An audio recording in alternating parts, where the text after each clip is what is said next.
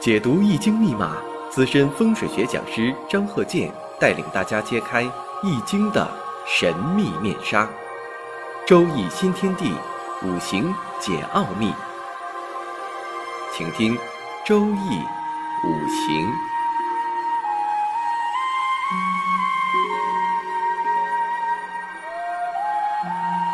上山微电台荣誉出品。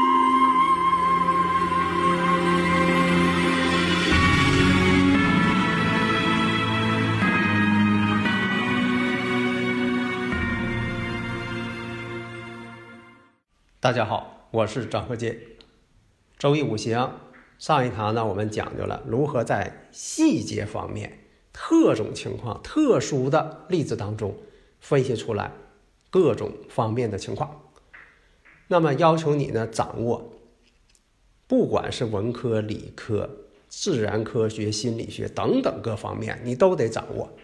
犹如呢，以前讲说相声的肚子，杂货铺子。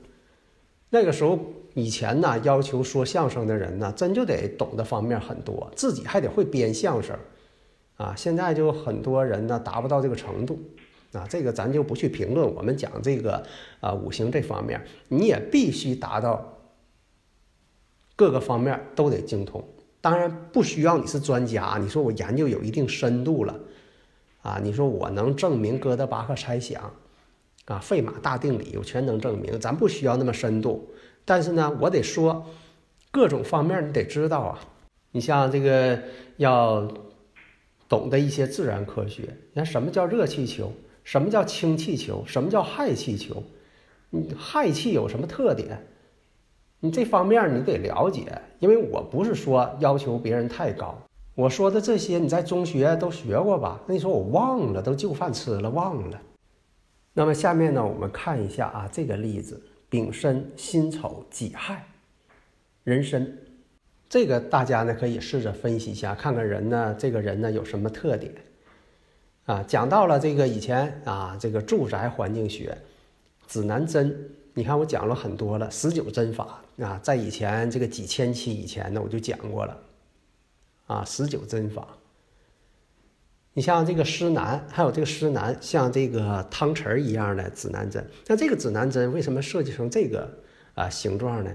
那古人为什么不把这个指南针啊，这个磁石啊，用个线儿吊下来呀，或者放在水里呀？哎，以前古代确实有放在水里的，给它啊磁铁呀，边上呢给它弄上木头，放在水里，它自然指南了。还有这个吊在线儿上的，因为这是后期啊。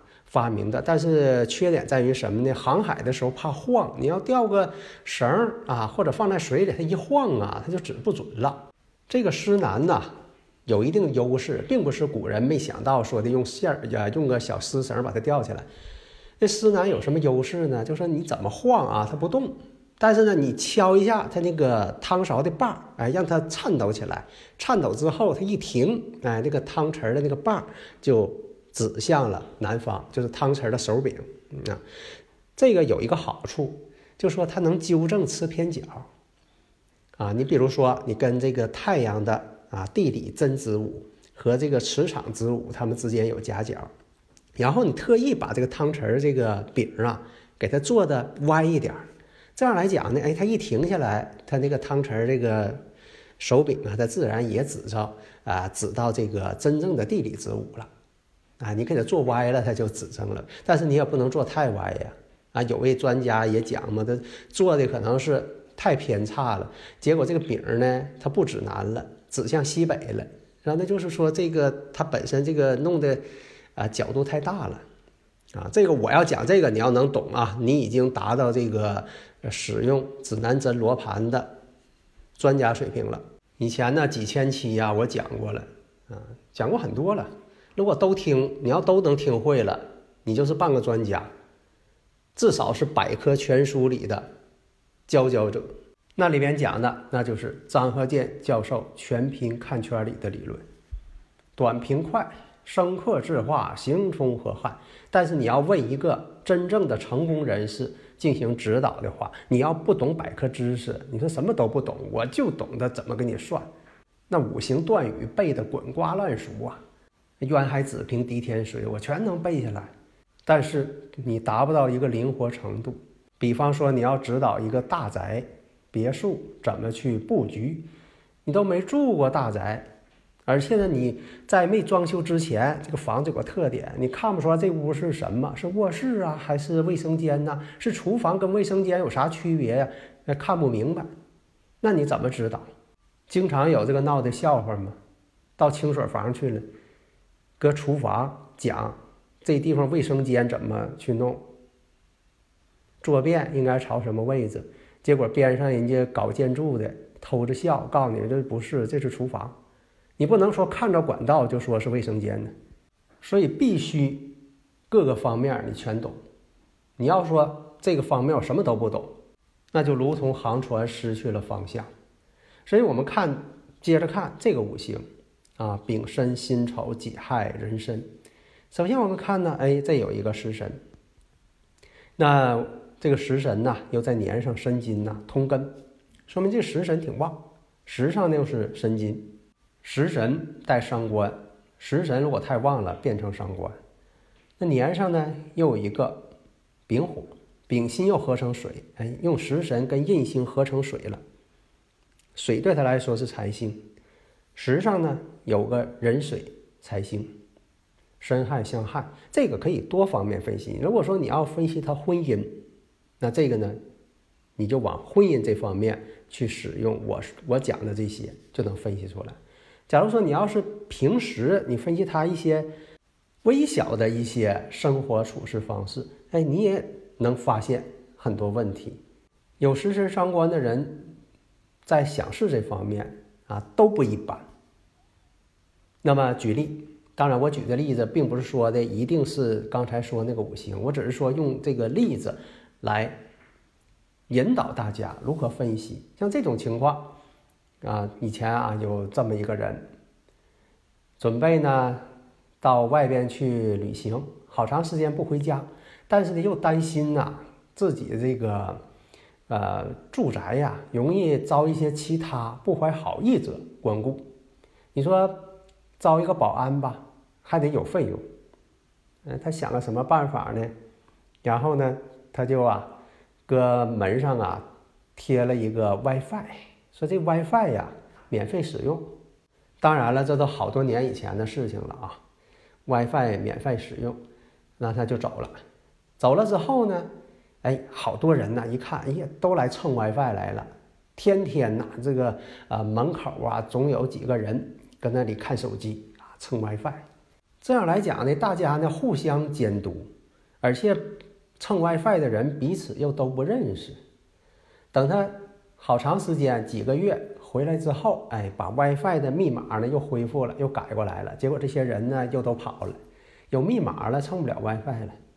那这个方法是什么意思？大家听懂没有？如果听懂了，你已经达到一定水平了，说明啥呢？他免费雇了一帮人给他站。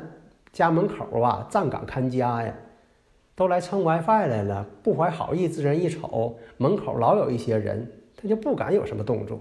而这种方法能想得出来的人，那智商都不低，聪明不过三关，伶俐不过七煞。有印星的人，他懂得书面的东西，又加上食神，食神又跟书面的这些合成了一个对他有利的。所以讲啊，你说这个人智商还高，再有文化，那就了不得了。而现在，像有些啊一出生的人，他就很富有，富二代。不光是富二代，这个人呢还聪明学霸，还特别爱学习，还特别拼。那你说你又智商又不如他，学历又不如他，什么都不如他，你说你怎么跟他去拼呢？那你就得想别的办法。当关上一扇门的时候，自然呢会给你打开一扇窗。那现实当中，你像这个人呢，他在野外要烧一壶水，结果发现呢燃料不足，烧不了一壶水，这壶啊只能烧个半开，达不到一百度。那这个时候你怎么办？你还要需要开水。那这个人呢灵机一动，倒掉了半壶水，我就用这个不多的颜料。我烧开这半壶水，因为它只要保证它开就行，你别烧个半开呀。一壶水只能烧一个温乎，那泡不了方便面，泡不了快速食品。这个时候我烧半壶，我只要保证我能把这食品给它冲开，这就 OK 了。这不就办法吗？如同诸葛亮，他不光懂得五行啊、奇门遁甲呀，哎，他还懂得如何灵活，他知道用办法实现草船借箭。因为任何五行，它不会给你个明确的答案，说你草船借箭。那百科知识也是必要的。诸葛亮他就一看，他就知道啊，观天象而知有东南风。那你必须得会这个呀，而不是说你拿出来了啊。古人啊，周文王写的啊《易经》啊，这是呃原本啊出土文物啊，这可是呃原本呢，还跟那看呢，有没有说草船借箭这个事儿？他没有啊。讲了这么多，什么意思呢？哎，必须懂得百科知识，而加上灵活的智慧。下一堂呢，我们接着讲如何去增加自己的这方面经验和判断能力。好的，谢谢大家。